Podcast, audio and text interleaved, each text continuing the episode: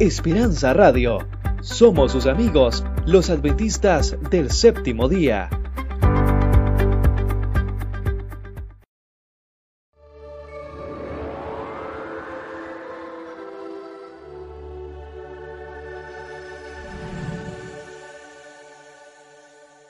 La Universidad de Montemorelos presenta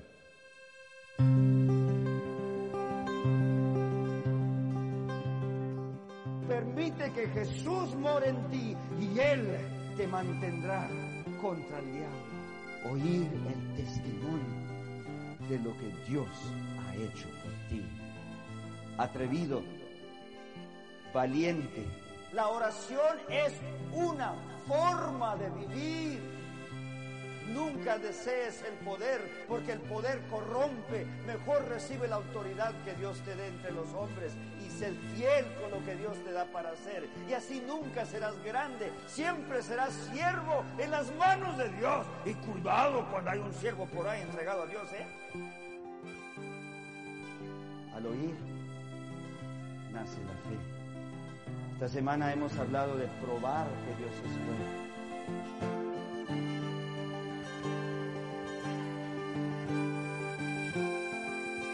Listos hoy, preparándonos para mañana.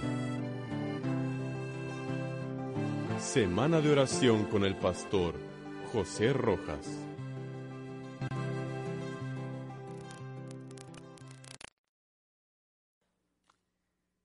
En el monte Calvario, dos estaba una cruz, un emblema de afrenta y dolor. ¿saben qué? Yo amo esa cruz. Do murió mi Jesús por salvar al más vil pecador.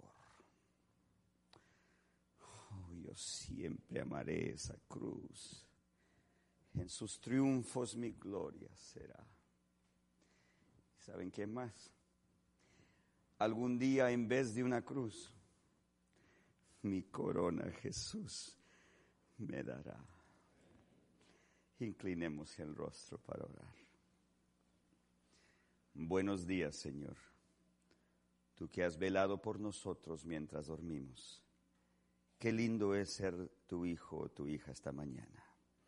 Contar no solamente con tu presencia, pero también con tu bendición. Hemos venido en el nombre de Jesús. Así que de nuevo, Señor, muéstranoslo porque en el nombre de Él lo pedimos. Amén.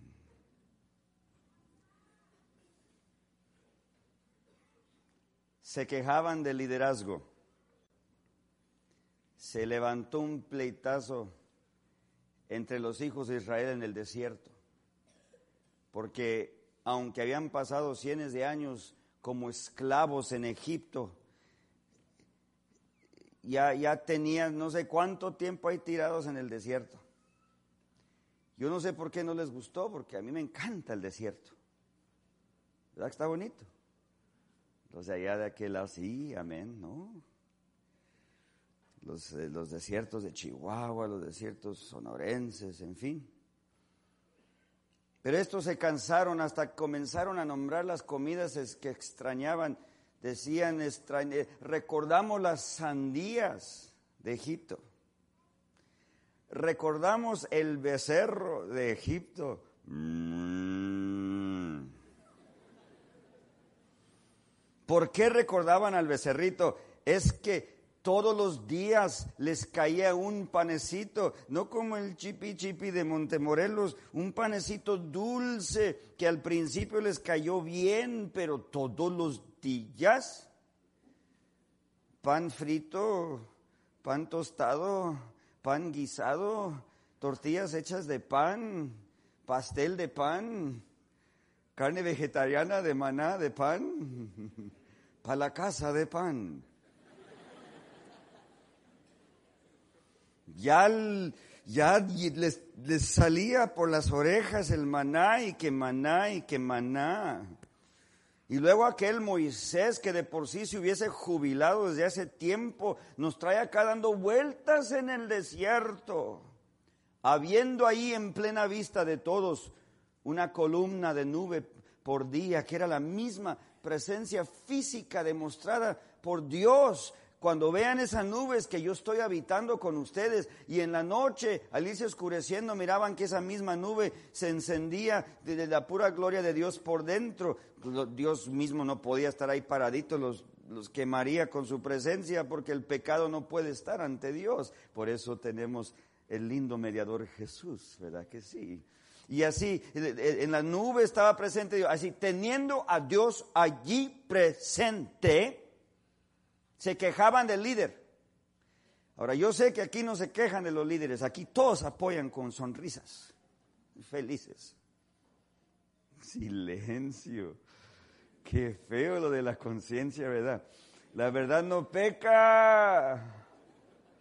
Pero buenos días, incomoda.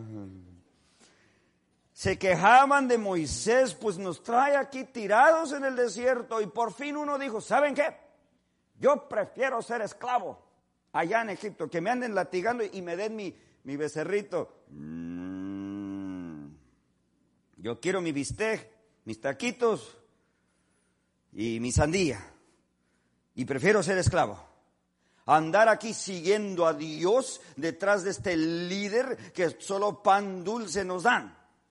Ya me voy. Yo quiero. ¿Cuántos se quieren regresar a Egipto? Y ahí estaban listos para escoger un líder ahí mismo para regresar a Egipto a ser esclavos. Y nosotros nos admiramos, pero ¿cómo puede ser teniendo la presencia de Dios allí? Se andan quejando de Dios y quieren regresarse. Así es hoy en día. Hay personas que saben que la presencia de Dios está aquí con ellos y aún quieren regresar al pecado. El pecado es algo que no siempre es lo que tú y yo nos imaginamos. Antes pensamos que el pecado era aquella cosa que ofende a Dios. El problema de hoy, especialmente con la tecnología, que ha hecho que el pecado sea sofisticado. Antes el pecado era blanco y negro, sencillo para distinguir. Pregúntenle a sus padres. No, mi hijo, en la época mía, mi mamá se levantaba, iba al río a buscar el agua para cocinar. Y para lavar ropa ahí se la llevaba la pobre a mano y, y hacer las tortillas a las 4 de la mañana y, y, a preparar la ollita de frijoles para el día y ir al mercado pronto a agarrar esto y aquello y, y todavía tendía la ropa después de regresar del río y todavía tiempo para, tiempo para una siesta en la tarde. Ahora con microwave, de que microondas y que, que, la estufa y que la, la lavadora y la secadora y tan no alcanza el día. ¿Verdad que como que sí? Hoy el pecado también es electrónico. Y es electrónico en nuestra actitud, no solamente en los aparatos que existen, que nos traen el pecado tan sencillamente a la casa, al cuarto, a la vida. Y ahora el, el peligro más grande es que el pecado parece ser nada. Y llegamos a pensar que nuestra opinión es más poderosa que la opinión de Dios en la Sagrada Biblia. Y comenzamos a usar fraseología, algo así pues yo no miro nada de mal. A mí no me parece que esto es... No, qué, malo tiene... Y, comenzamos a poner nuestras opiniones en vez de la palabra de Dios. Estaban en el desierto y dijeron, queremos regresarnos. Vámonos, ya me voy a Egipto, que tanta vuelta damos aquí en este desierto.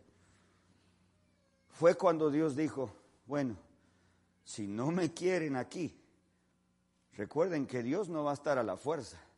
Si no quieren que yo esté aquí, tendré que retrocederme entonces, porque no, si el pueblo ya no me quiere, si quieren aquí otro Dios y otro hombre los dirija, yo me voy. Lo que se les olvidaba a la gente es que habían muchas víboras en el desierto. Le llaman el Sidewinding Sand Adder. Qué nombre, ¿verdad? Algunos saben de mi problema. Me especializo en víboras. Soy herpatólogo. ¿No sabías? Me especializo en la toxicología de venenos. Tuve laboratorio en Loma Linda y me encantó la investigación. Tuve más de 500 cascabeles. Fue una bendición increíble. Permiso, me lleno de emoción. Las propiedades de los venenos son hemotóxicos, neurotóxicos y cardiotóxicos primariamente. Y horriblemente para la víctima. Y cuando Dios retrocedió su presencia, porque recuerden, en esa, eh, eh, en esa nube protegía a los hijos de Israel, casi un millón de ellos. Cuando ya Dios se retrocedió, las víboras dijeron, pues por fin podemos regresar a nuestros, a nuestros lugares de, vivienda, pues el agujerito donde me crié, pues. Y ahí vienen las víboras regresando a sus casas entre la gente. Ya ven cómo es aquí cuando las víboras regresan a sus casas. es lo que me encantaba en lo más linda que alguien me llamara, pastor, tengo una víbora aquí debajo de la casa. Ahí voy, hermana. qué, qué, suave. iba a Texas y agarraba 30, 40 víboras a la vez. No me miren así, estoy bien de salud pero es una ciencia. Llegué a entrenar médicos en cómo tratar al paciente y mantener al paciente que ha sido mordido por la víbora. Así que tenía un uso genuino, actual. No me están creyendo. Ahí después se convencen. Entonces comenzaron a moverse las víboras entre ellos, no por malas, es que nosotros nos criamos con la idea de que la víbora es lo más horrible porque tenemos también el aspecto cultural que se le aplicó, se nos enseñó. Mira, mira cómo te mira, es maligna. Es que la pobre víbora no puede cerrar los ojos, tiene un plástico aquí puesto. No, es que se ve enojada, no puede cambiar su expresión la víbora, así se ve. Ahora ponte en lugar de la víbora. El águila la mata. ¿Qué ¿qué hay en la bandera mexicana? Una águila que agarró qué cosa? Un ratón. Una víbora, porque el águila le encanta la víbora. Los, pájaros les encanta la víbora. Hasta las gallinas les encanta la víbora. Ahí las vemos. Pobrecita la víbora. Y no nos da lástima por la víbora, fíjense. Hasta los venados matan víboras, mochan en pedazos coyotes se las comen, mucha proteína. Todo el mundo y, con los humanos garantizado, ¿qué va a pasar con la víbora? Imagínate enfrentar un mundo donde es garantizado que todos, todos, todos son dedicados a matarte. Por eso es extremadamente raro encontrar un viborón de esos grandototes, un masculino así, mira, gordita, bonita, de color, así los diamantes distinguidos, en fin es raro encontrar una grande que haya sobrevivido tanto tiempo. ¿Y saben por qué los cascabeles? ¿Por qué cascabelean? Porque tienen miedo. Si están por morir, tú no haces ruido si algo te va a pasar. También, y, todas las víboras hacen como el gato. Y la el idea es de asustarte para que al huir tú, la víbora también pueda huir. Pero nadie sabe eso. No, es maligna, me va a hipnotizar, pastor. Yo vi la caricatura Jungle Book, me va a hipnotizar esta cosa y voy a caer encima de ella. No es cierto, la víbora no hipnotizan. La víbora en sí no tiene ningún poder. Fue la criatura más bella que Dios creó, pero fue echada al suelo después que el diablo la usó. Pero no crean que sigue condenada. Su condenación es que ya no es la más bonita. Aunque a mí me parece el animal más bonito, soy entre los poquitos del mundo que crecí. Entraron las víboras y cuando miraban a la gente, pues se asustaban. Un millón. Imagínense perderse en, el centro de la ciudad y no conocer la ciudad. Y, y la pobre víbora, y, mordían a la gente. Y en este caso, el veneno en esa zona del Sidewinding Sand Adder es un veneno neurotóxico, que quiere decir que eh, eh, en la herida misma no hay mucho daño ni mucho dolor, pero lo que tú no sabes es que eh, el veneno está destruyendo acá el centro nervioso. Y el primer lugar que se, se afecta es el centro que controla tu respiración y ¡pum! se te apagan los pulmones.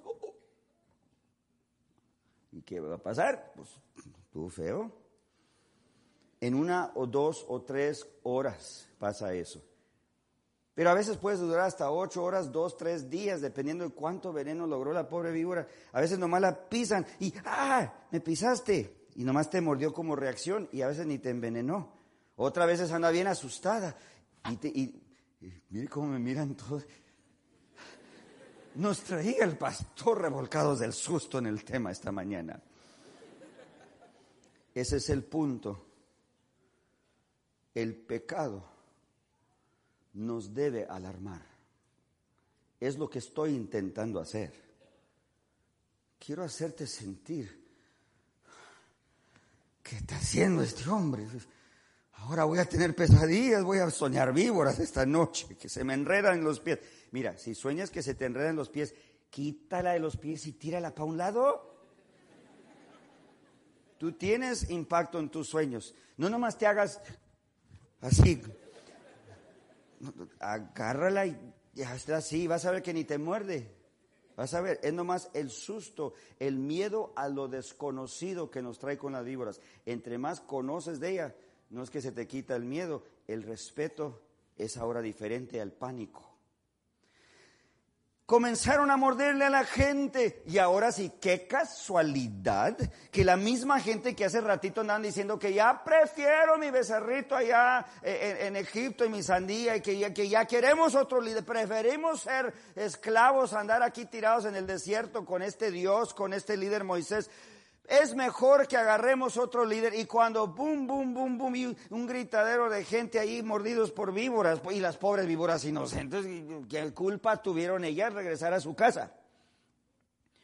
Fue cuando el clamor del pueblo subió a Moisés, dile a Dios que nos arrepentimos. Parece que we changed our minds. Dile a Dios que ya, ahora sí, el pecado es tan horrible que cuando tú sientes su resultado por fin puedes despertar. Esas víboras no fueron castigo de Dios. Ah, ¿No quieren que yo los dirija? Para que vean, aquí les voy a echar víboras. A ver, a ver, a ver. Así no es Dios. Dios dijo, ¿no quieren que los cuide? También me hago para atrás. Y las víboras regresaron a su casa. Él no las mandó ellas se regresaron, aunque el escritor dice, y Dios envió víboras, es que lo que él miraba, Moisés, lo que parecía que las habían... No, es que ahí viven. Vayan acá para los ranchos y van a ver que ahí viven. Y podrían decir, sí, Dios mandó víboras aquí, hace muchos años se vinieron para acá. Y Dios respondió algo muy extraño, dijo, hazme una víbora de bronce ¿Qué? ¿Qué? Hazme una víbora de bronce, un palo grande, y sobre ese palo coloca un side-winding sand adder, hecho de bronce, así una bonita gordotota, así, con una cabeza así. No, no, de bronce. El objeto del horror del pueblo, lo que los estaban matando, haz una de esas y colócala sobre un poste y en ese poste verán la víbora.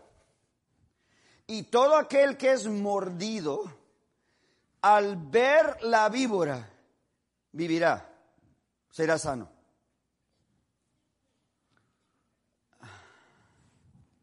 Ahorita en Washington, D.C., hay un hombre con un rifle, uno o dos hombres, que andan matando gente en pleno día o noche en lugares muy públicos y anoche mató a otra señora. Ahí nos ha tocado a los cuatro kilómetros de la casa. El día que me vine para acá, primero fui a una tiendita y están esperando que abran la, la tiendita. Vi a cruzar la calle, ahí donde mataron a uno también y me di cuenta. Por ahí me andan fisgando con un rifle. ¿Qué si me tiran a mí? Ahorita anda aterrorizada la capital de los Estados Unidos de América, porque alguien ya lleva a 10 balaseados, incluso un niño que iba entrando a la escuela, así como deporte, y es un experto y no lo encuentran. Hay más de mil de los agentes del gobierno de los Estados Unidos buscando a este hombre, y está mate y mate gente, con un tiro cada uno. Entonces, Imagínense que tenemos esa plaga, estamos muriendo de balazos y Dios dice, háganme un rifle de bronce. Y todo el que haya sido balaseado con que mire si el rifle va a ser sano, se le quita su herida. ¿Tiene razón eso?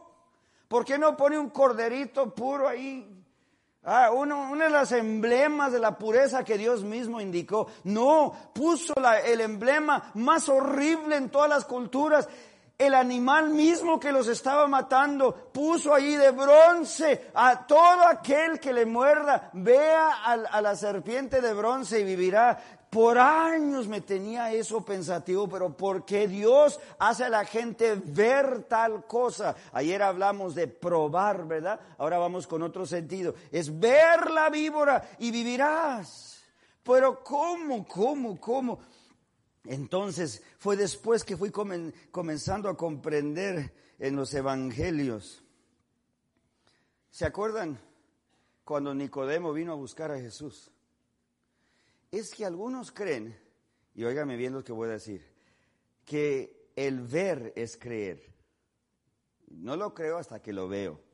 Hay así gente. Yo tengo que ver esto. Ya ven cómo son los, los, ah, tesoreros y los contadores. Muéstrenme los centavos y luego les creo. El dinero habla. Muéstrame el dinero primero y luego sabemos que hay para este plan evangelístico, para cualquier cosa. Quieren ver el dinero primero. El ver es creer. Y la sociedad cree así, yo no. El creer es ver. Para ver esa serpiente para el que era mordido, tenía que creer primero que Dios iba a obrar. Si no, ¿para qué verla? No era por curiosidad, a ver, ya que me mordió, por la duda voy a ir a asomarme allí a ver. Eh. No, no, no ya te mordió, llevamos, llevamos a la niña, pronto, pronto se nos va a morir la niña. Mija, mija, ¿se acuerda lo que dijo? Mira, sí, mami, y al ver la niña, se restauraba. Vámonos a la casa, qué bonito, ¿verdad? El poder del amor de Dios. Nicodemo vino de noche a buscar a Jesús. Y mientras él le preguntaba a Jesús, ¿qué es lo que yo tengo que hacer para ser salvo? Le dijo Jesús, oh, eso es fácil, tienes que nacer del agua y del espíritu. Y él dijo, a ver, a ver, a ver, yo soy anciano. ¿Cómo puedo regresar al, cuerpo de mi mamá y nacer otra vez? No, no, no, no, no. Ahí Jesús miraba a los fariseos que cada rato le sacaban así las cosas técnicas, literales, cuando sabían bien que Jesús les hablaba en manera sencilla, en símbolo. Dijo, no, no, no, nacer del agua, ser bautizado, pues del Espíritu es recibir el Espíritu Santo, ¿verdad? No, no solamente es bautizarte, es recibir el Espíritu Santo al bautizarte, ¿verdad que sí? Entonces, eh, Nicodemo dijo, no, pues le dio a entender pues que, esto sí quería en su vida y, y luego Jesús le dijo, así como Moisés levantó la víbora en el desierto, así el Hijo del Hombre ha de ser levantado. Capítulo 3 de San Juan y versículo 15, para que todo aquel que en él crea, no dice vea, ¿verdad? Versículo 16, porque de tal manera amó Dios al mundo, que dio a su único hijo, así como la serpiente, dio a su único hijo para que todo él crea no se pierda, más tenga eterna. O sea, ver esa serpiente en el desierto era primero creer que Dios era verdadero en lo que prometía y luego al ver eran salvados, eran sanos. Y así Jesús dijo, todo aquel que en él cree, entonces me va a ver. Hay personas, dicen San Marcos, que mirando no ven. Hay gente que mirando no creen. Pero Jesús da a entender, el que cree en mí me va a ver en esa cruz. Hay gente que creen que la cruz de Jesús es nomás para que no entren los fantasmas a la casa. Es cierto. Hay personas que no, vamos a poner el crucifijo aquí para que nos cuide, nos cuide. Creen que la cruz los cuida. Y las personas son sinceras y respetamos creencias sinceras. Pero tengo buenas nuevas. Es más allá. Si tú crees en el Hijo del Hombre y lo que Él hizo en esa cruz por nosotros, no solamente te protegerá tu casa, te salvará. Todo aquel que en Él cree, recuerden que el apóstol dijo, maldito sea el que cuelga sobre un madero. Ser crucificado era lo peor de lo peor. Ser crucificado, si, si tu familia había sufrido uno de sus miembros que, que, fue ejecutado por cruz, cuando iban por la calle, mira, ves esa señora, sí, le crucificaron al muchacho. ¡Oh, ¡Qué horrible mujer! Que no supo que eran sus hijos y hizo animales y por fin, es que la crucifixión era para lo peor de lo peor de lo peor. Ni al ciudadano romano crucificaban porque ya querían crucificar a Pablo y Pablo dijo, soy romano. Ah, Mejor apedremos, pues, pobrecito, no hubiera dicho, le agarraron a pedradas. O sea, la crucifixión era tan horrible, tan maldita, que ser crucificado era lo peor que te podía pasar y ni a un romano tan horrible que fuera lo iban a indignar tanto como para, rebajarlo tanto de respeto en la comunidad como para crucificarlo. Y así dijo Pablo, el que no hizo pecado, hablando de Jesús, fue hecho pecado por nosotros. ¿Me escucharon? Dijo San Pablo, el que no hizo pecado fue hecho pecado por nosotros. Jesús, el puro santo Hijo de Dios, fue hecho como aquella víbora, colgado sobre un madero. Lo peor que podría pasar en una familia le pasó al Hijo de Dios y fue colgado así como aquella víbora. Y lo, como te da horror el pensar de esa víbora, así te debe dar horror del pensar de tus pecados, porque no hay un pecado bonito, solo hay pecados horribles que te pueden envenenar la vida vida.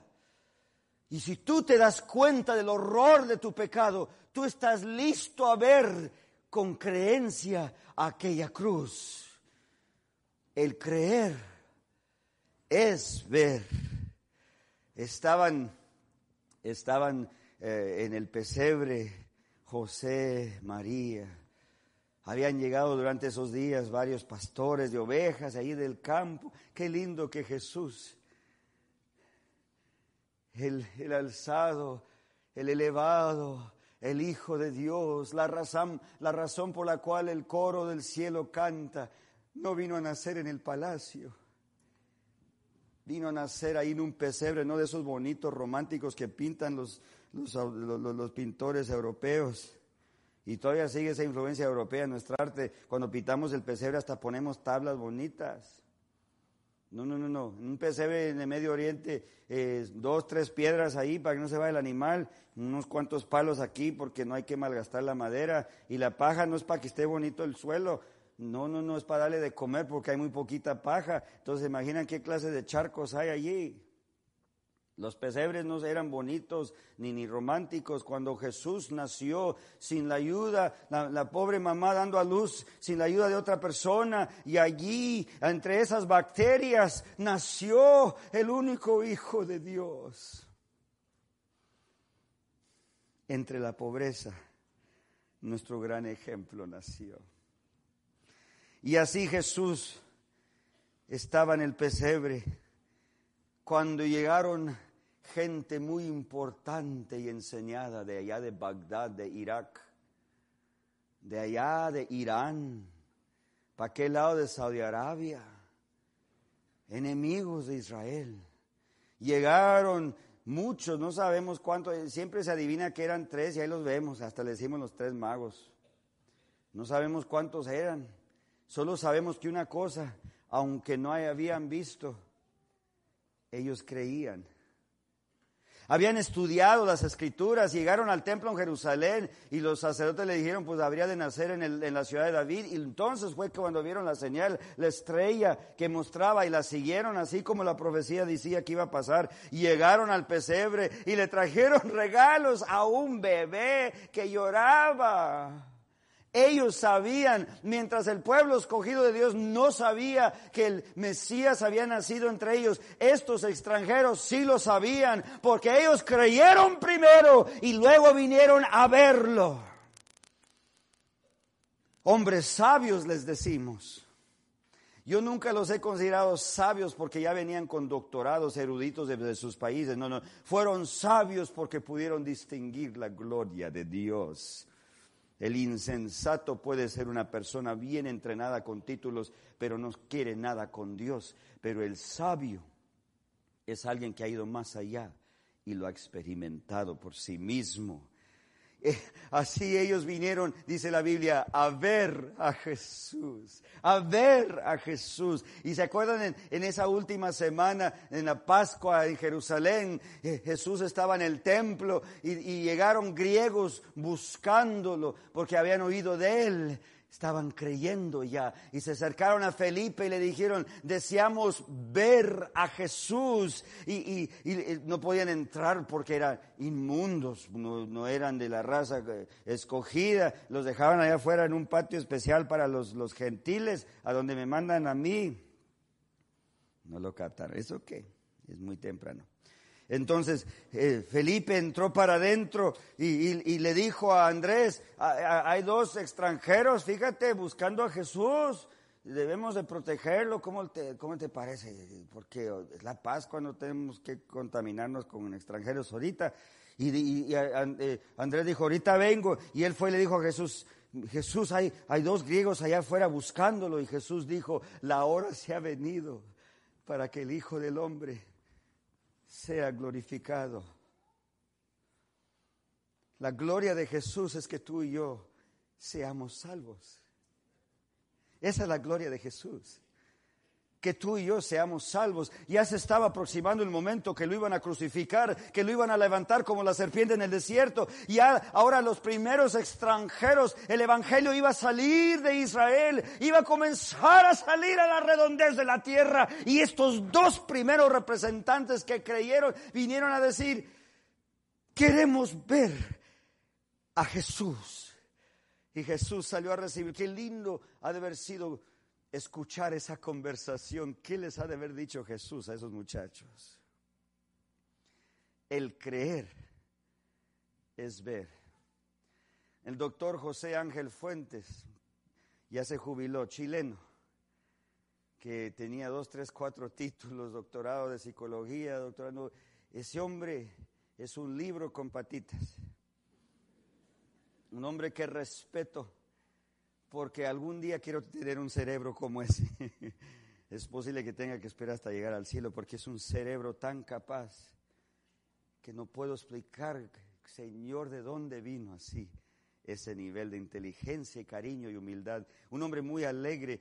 primero, su primer título fue en teología y salió graduado, listo a conquistar al mundo se, dirigió al parque el primer sábado a hacer la obra misionera. Ahora listo, porque él había sido miembro del club de colportores, había dirigido la sociedad de jóvenes en el plantel del colegio, había hecho esto, aquí, ya iba listo a conquistar al mundo. Vio a un señor sentado allá con un traje y un sombrerito leyendo un periódico, ya ancianito. Dijo, allá quedó mi primer alma. sin saber que era un erudito recién jubilado, un científico de los más avanzados del país. No sabía el pobre. Se acercó con Biblia en mano. Buenos días, señor. ¿Cómo está? Ah, bien, joven. Ya dándose cuenta, ay, me cayó un religioso. Yo quería hablarle a usted del amor de Dios. Ah, ah, amor de Dios. Ya bajó el periódico. Me vas a decir que en tu libro hay comprobantes que hay un Dios. Sí, sí, tengo, hasta título tengo para explicarle. No, no, no, no, no, hijo, yo tengo 10 títulos más que tú. ¿Por qué tu libro puede ser más importante que los míos? Yo tengo 60 libros que comprueban que no hay Dios. ¿Por qué tú un libro? No, aquí hay 66, son muchos. No, no, no, no, no, no. Es, esas son divisiones en tu libro. Para mí son capítulos. Yo he intentado leer tu libro y no hay comprobante ahí de que hay un Dios. Y el pobre muchacho, eh, doctor Fuentes, se quedaba así. No tomé clase en esto. esta fue la clase que me faltó. Entonces le dijo el erudito, a ver, ¿por qué tu libro es más importante que el mío? Oh, mire, es porque, no, no, no, no, no me lo abras. ¿Por qué es más importante que el mío? ¿Tú has hablado acaso con Dios? Oh, sí, yo oro. No, no, no, no, no, no, no es ejercicio. Ustedes que le llaman la oración que no llega más allá del techo, pero ustedes creen que alguien les está escuchando. No, no, no, no. ¿Has hablado con Dios como hablas conmigo? No. No.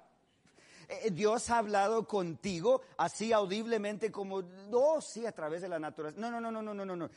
Ha hablado contigo con voz, como yo te estoy hablando. No. Entonces, ¿cómo se te ocurre, jovencito, venirme a molestar aquí con mi periódico en mano para decirme que hay un Dios si tú nunca has hablado con él? Y el pobre Fuente se quedó. Señor, eh, Mateo 10, 19. No te preocupes por qué o cómo has de hablar, porque el Espíritu Santo te dará una lengua de sabiduría que tus oponentes no podrán responder. Ah, ah, ah. Eh, señor, disculpe, ¿usted ha hablado con un dolor de muela? Joven, yo soy estudiado, yo trato con lógica. Yo trato con filosofía, teoría que se puede comprobar con investigación. Esos no tienen nada de lógica que una muela, un dolor de muela. Eh, usted me hizo responder. Ahora respóndame usted. ¿El dolor de muela le ha hablado a usted? ¿Sí o no? Pues joven, pues, no me gusta este argumento, pero nomás por complacerte. Claro que no el dolor de muela nunca. Ay, joven, veo que eres muy... Ay, algún día vas a madurar, déjame en paz. No, no, no, no, Nata, no termino. ¿Usted le ha hablado al, dolor de muela? Joven, contésteme, sí o no. Claro que no. Entonces, ¿cómo sabe que el dolor de muela existe? Pues porque lo experimento, joven, déjame en paz. Así yo sé que Dios existe, porque lo he experimentado por mí mismo. Y en este libro, en este libro, puedo comprender mi experiencia mejor. Usted también lo puede experimentar, le dijo. Se quedó el erudito atónito y ahí siempre nos deja la historia el doctor Fuentes Cuéntenos, ¿qué más pasó? No, mi hijo, vete tú a buscar un erudito y arréglate.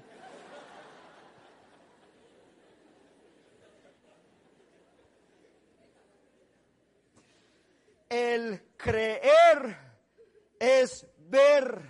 Hay unos que aún mirando no creen, pero como le dijo Jesús a Tomás esa noche, bienaventurado el que cree, aunque no haya visto Así que ver a Jesús va más allá de los ojos, porque los judíos puras señales querían ver. Miraron que Jesús sanaba al enfermo, miraban que le abría las orejas al que no podía oír, los ojos al que no podía ver, le enderezaba las piernas al que no podía caminar, levantaba al muerto, calmaba tormentas, daba comida a miles y aún así lo crucificaron mirando los milagros. No fue suficiente para creer en Dios. Por eso Jesús les enseñó, no se dejen limitar por lo que ven con sus ojos físicos, tienen que ver con los ojos de fe. El ver no es creer, el creer, eso es ver pero vivimos en un mundo. No, no, no, esa es la gracia barata. No es, fue lo más caro en toda la historia, la sangre del único Hijo de Dios. Eso es la gracia. Algo muy costoso que te da gratuitamente a ti. Entonces, ¿por qué es que permitimos el pecado en nuestras vidas? Te permitimos que, no, una droga de vez en cuando, ¿qué daño va a hacer? No estamos hablando de los argumentos del daño físico, estamos hablando que cuando esa droga entra a tu sistema y, ya, entra en el lóbulo frontal, ya comienza a afectar tu razonamiento y entra en los otros lóbulos y eso afecta todo tu entendimiento. Y así con la mente borrosa tú quieres comprender el amor de Dios ¿Quieres que el Espíritu Santo te convenza del pecado cuando andas borroso de lo que ha pasado? Si tienes alcohol en tus venas y, el óvulo frontal está más lleno de alcohol que, sangre y ahora con esa mente borrosa vas a comprender la grandeza del reino de Dios para ti. Si no es para otra cosa, es para glorificar a Dios con mi cuerpo que me cuido de los vicios. Pero el diablo sabe que si tú crees que no es pecado hacer eso, él te va a tener siempre borroso y nunca convencido de la verdad de Cristo. La sexualidad es lo mismo, no hay nada de malo sino aquí entre no, no, ya soy adulto y no me hablen como niño. Y tú puedes razonar todo lo que tú quieras, pero mis hermanos y mis hermanas, los pecados nos destruyen, poco a poco destruyen las amistades, la confianza, la pureza, el amor que tenemos por la gente y el amor que tenemos por Dios. Y cuando menos pensamos, ya cualquier pecado ya no es gran cosa.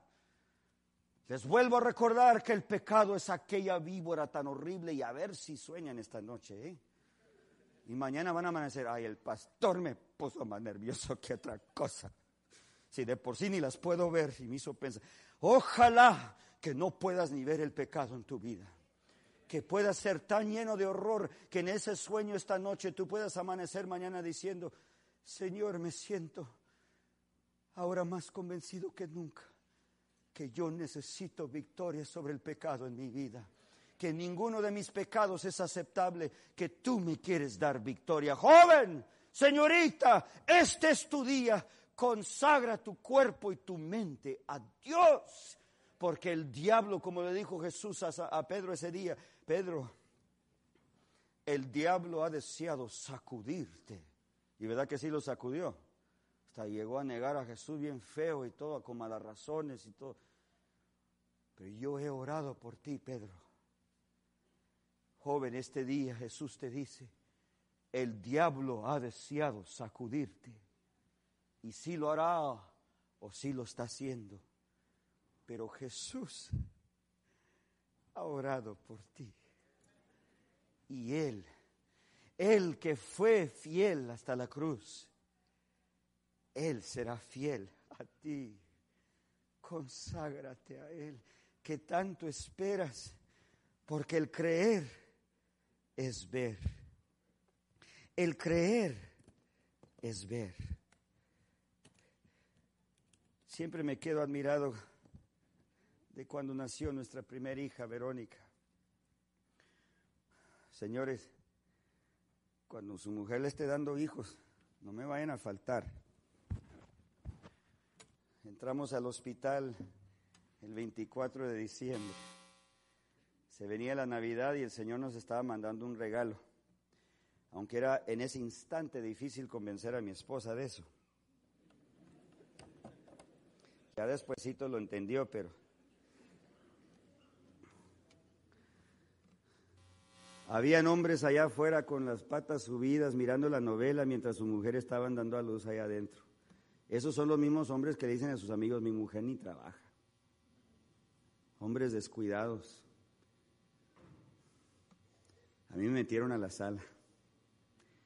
Había tenido yo cursillos, pasado por prácticas con mi esposa. Todavía recuerdo, ¿eh? Muchachos, si quieren un consejito, ahí nos vemos después. Ya ven que las entrevistas están programadas. Entonces ahí andábamos y yo entré experto a la sala de parto. Mi esposa siendo la primera criatura de nuestro hogar. 36 horas sufrió. Y luego, y luego en, el, en el hospital de Loma Linda yo me sentí muy seguro. Sería el equivalente a andar aquí en el hospital de la Carlota. No, cuidado, gente muy capaz. Y esto, recuerdo que, que la niña nomás no, no, no quería como que ya iban haciendo y no, se volvió, no, no quiero salir todavía, decía ella, no, hace mucho frío. Me entró una especie de pánico porque me di cuenta que no sé nada. ¿Qué clases ni qué nada de clases?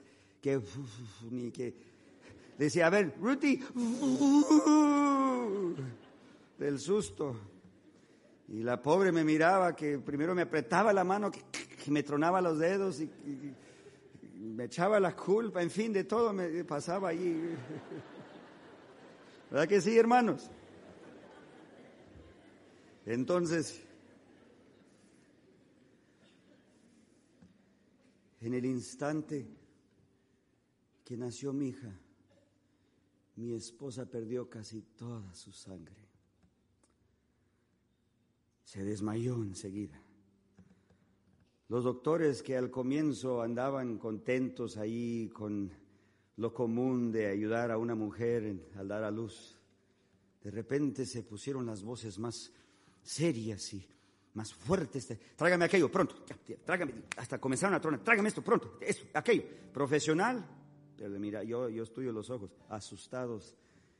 Mi esposa desmayada, con la boca abierta. Y yo esperando aquel momento romántico. Mira, mira, nuestra hija. Y ahí como se ven las películas. No, no, no, no, no, no. Mi esposa desmayada. Y más sangre de lo que he visto en mi vida yo teniendo a la niña en brazos y ver a médicos por casi 40 minutos intentando salvar a mi mujer. Comprendí un poquito más lo que es el amor. Señores, que tu mujer arriesgue su vida para darte un niño es algo grande. Yo pensé que yo amaba a mi mujer, pero ese día me di cuenta que Tani comprendía lo que era el amor. Porque esa misma mujer me ha dado tres hijos más. El pánico que yo sentía era inexplicable. Yo pegaba gritos allí, ¡Ah, hagan algo, hacía ruidos extraños. No sé qué clase de ruidos hacía. Por fin una enfermera me dijo, mire, yo era el pastor Rojas, mire, o se me calma. Hay miles de millones de mujeres antes de su esposa que les ha pasado esto y van a haber miles de millones más. O se me calma o lo echo de la sala. Allá fuera usted el pastor. Aquí no, aquí yo mando. al ver que mi esposa iba recuperando. Entonces ya en el cuarto, ya muy débil, como dice mi papá, con los ojos caídos, le entregué a Veroniquita chiquititita, con la carita de, no de mí. Le dije, mira nuestra hija, y ella la miraba como podía en su debilidad. Yo vi ese día. Yo vi el amor. El creer es ver. Dios quiere que tú sepas que con grande costo Él te da la vida eterna. El creer es ver. Los llevo de nuevo a ese desierto de donde procedieron esas víboras.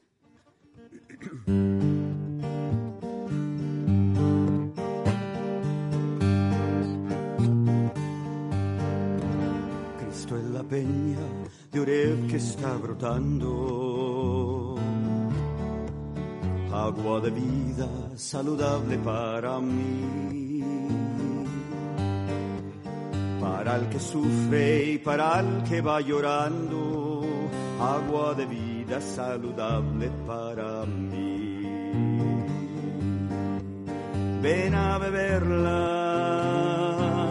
que es más dulce que la miel. Refresca el alma y me quita todo mal de la peña de Oreb que está brotando, agua de vida saludable para mí.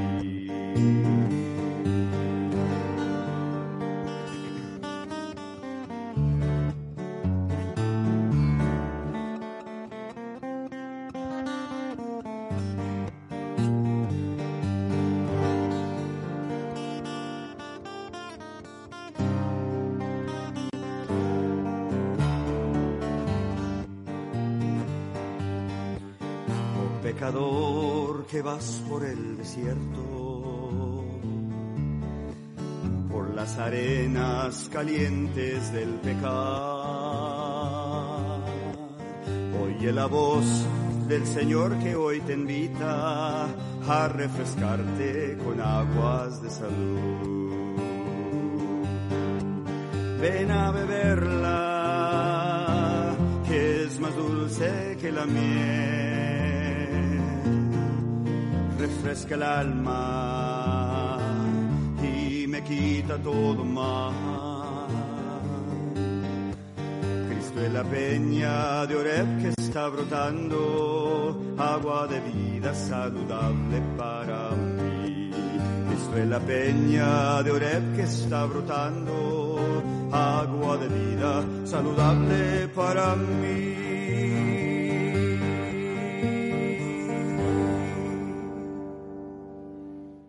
Pongámonos de pie.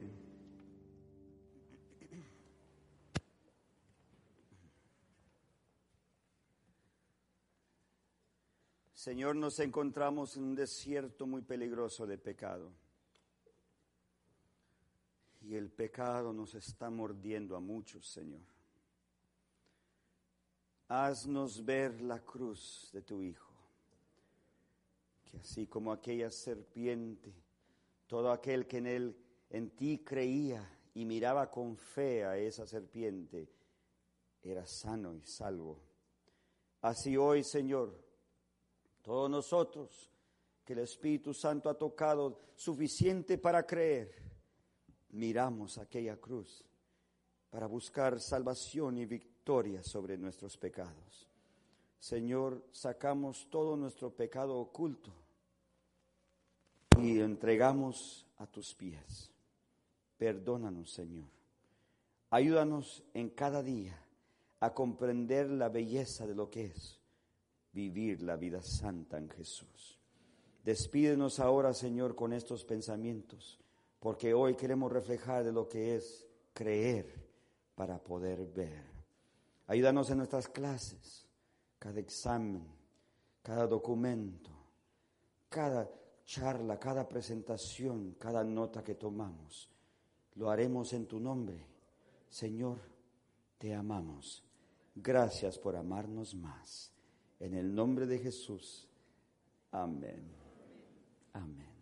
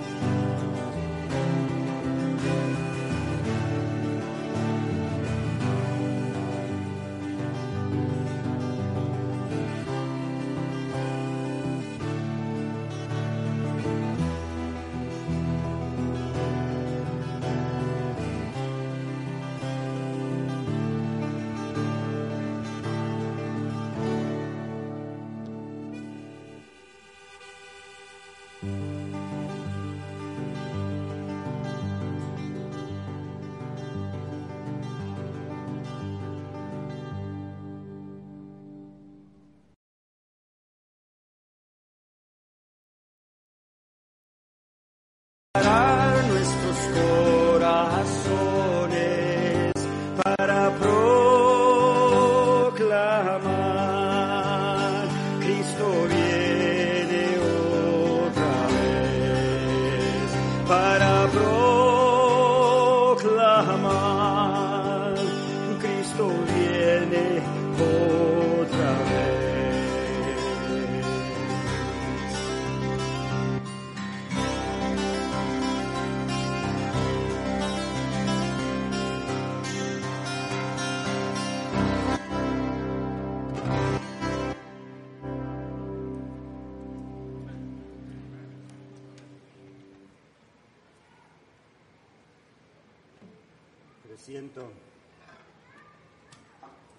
presiento que hay personas aquí que han sufrido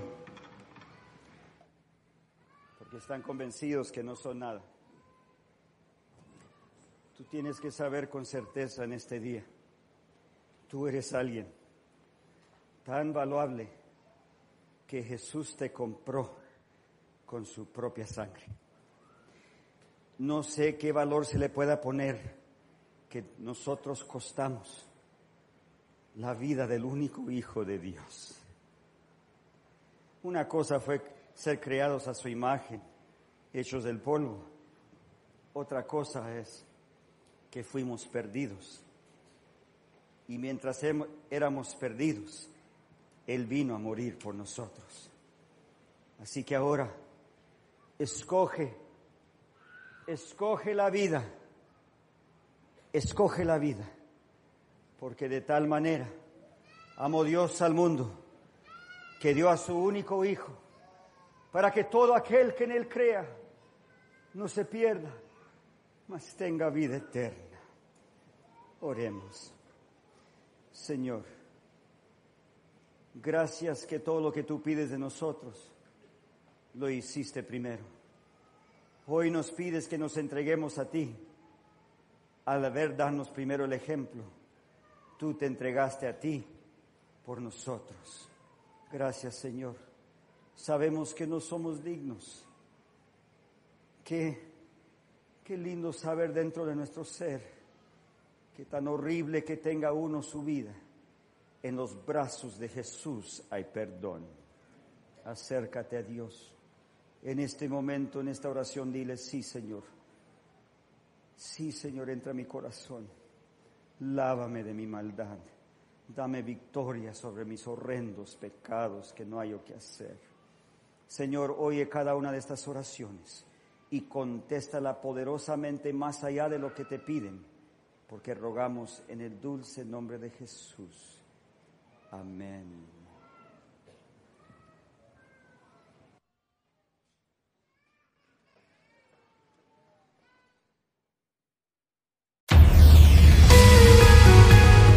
Esperanza Radio.